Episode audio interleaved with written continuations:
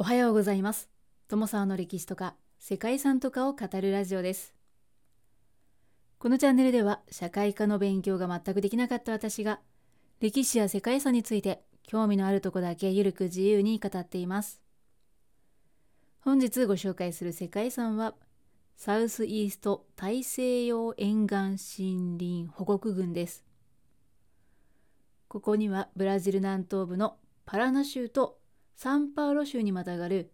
大西洋岸に位置する25の保護区からなる広大な森林地帯が登録されています。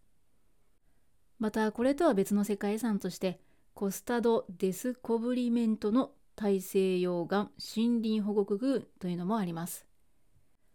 サウスイースト大西洋沿岸森林保護区群にはジャガーやウーリークモザルといった絶滅危惧種を含んだ多数の生物が生息していて総面積4700平方キロメートルに及ぶ広大な熱帯雨林地区ではあるんですけれども実はこの面積というのは本来の原生林の8%でしかないそうです。人間によって開発が始まる前にはアマゾンの森林の約4分の1に相当する125万平方キロメートル以上を覆っていたそうなんですけれども1500年以降に始まるポルトガル人の植民地化を契機に森林は徐々に失われて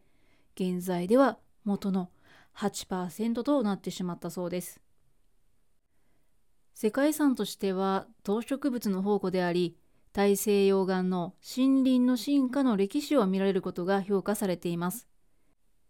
ということで本日は原生林は本来の8%ほどとなっております。ブラジル、アマゾンのサウスイースト大西洋沿岸森林保護区群をご紹介したいと思います。この番組はコーヒー沼で泥遊びパーソナリティ翔平さんを応援しています。ブラジル南東部の大西洋岸の森林のうち、パラナ州からサンパウロ州にかけての一帯に含まれる25の保護区群が世界遺産に登録されています。ブラジルに残る大西洋岸の森林の中で最大のものでもあるこの地の熱帯雨林は古くから120万平方キロメートル以上の規模を誇っていました。このブラジルの広大なアマゾンには様々なアマゾンの動物たちがありのままの姿で暮らしています。このエリアはブラジルの大西洋岸森林と沿岸の生態系が連続する最大級の地域の一つです。ランやブロメリアが豊富な密林に覆われた山々から広大なマングローブが豊富な海岸の島や河口まで陸と海の生物多様性が非常に高く美しい自然環境を提供しています。山岳地帯や湿地帯、沿岸諸島など多彩な保護区の中に絶滅危惧種を含む数多くの動植物が生息していて、その数は植物で約5万5千種、哺乳類で数百種、そして昆虫類は約1000万から1500万種と多種多様な生態系が維持されています。この数と種類の多さは、この場所が氷河期以来他の地域から隔絶されてきたためと考えられています。この未開のアマゾンの地は、一歩足を踏み入れれば動物の楽園で、見たことのない植物や美しい鳥の姿、吠え猿の遠吠えなど、映画やテレビでしか見ることのないような光景が存在しています。現在その主要部分は4700平方キロメートルに上りますが、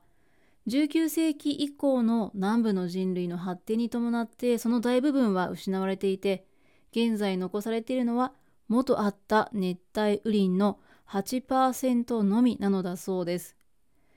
そんな残された豊かな動植物を守る意味合いを込めて世界遺産に登録されています。登録される国立公園はパラナ州のスペラグイ国立公園で、その他にも州立で保護される公園がサンパウロ州側に6公園、パラナ州に5公園あります。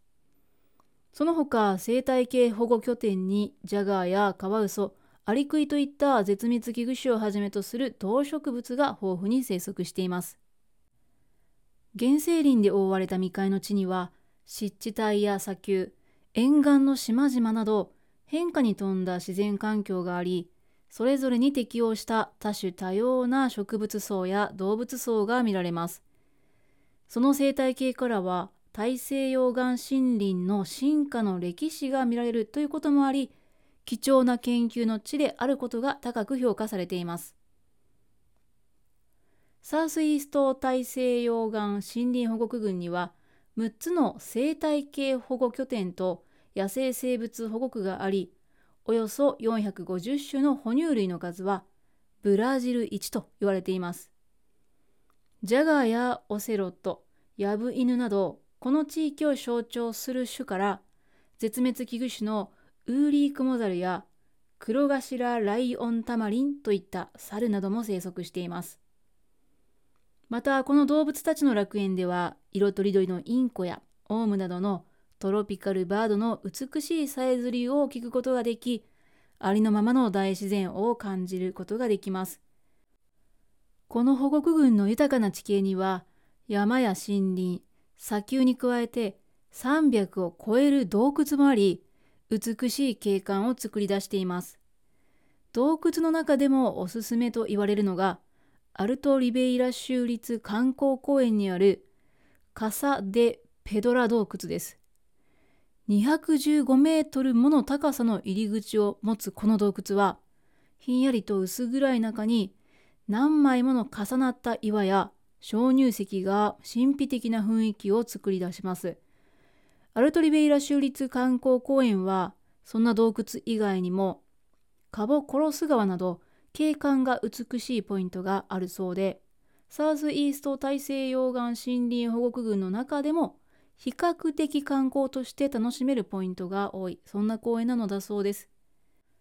他にも保護区群内にあるサンパウロ州の州立公園は絶滅危惧種のサウザンムリキこれは南ムリキですね。南ムリキという猿が多く生息している公園でここはアメリカ大陸で一番霊長類が生息していると言われているそうです。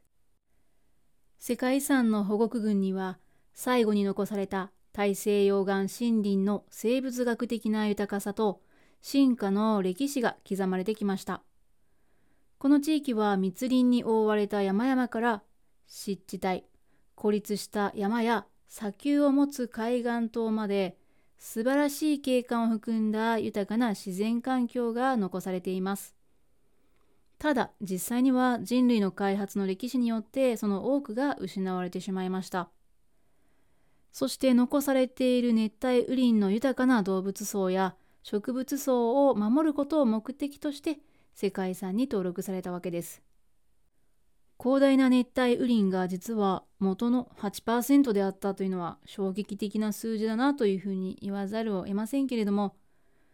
人間よりも先にこの場所にいた動物であったり植物の居場所が少しでも守られることというのをね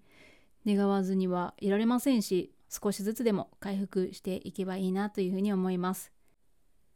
ということで本日はブラジル共和国の世界遺産サウスイースト大西洋沿岸森林保護区群をご紹介しました。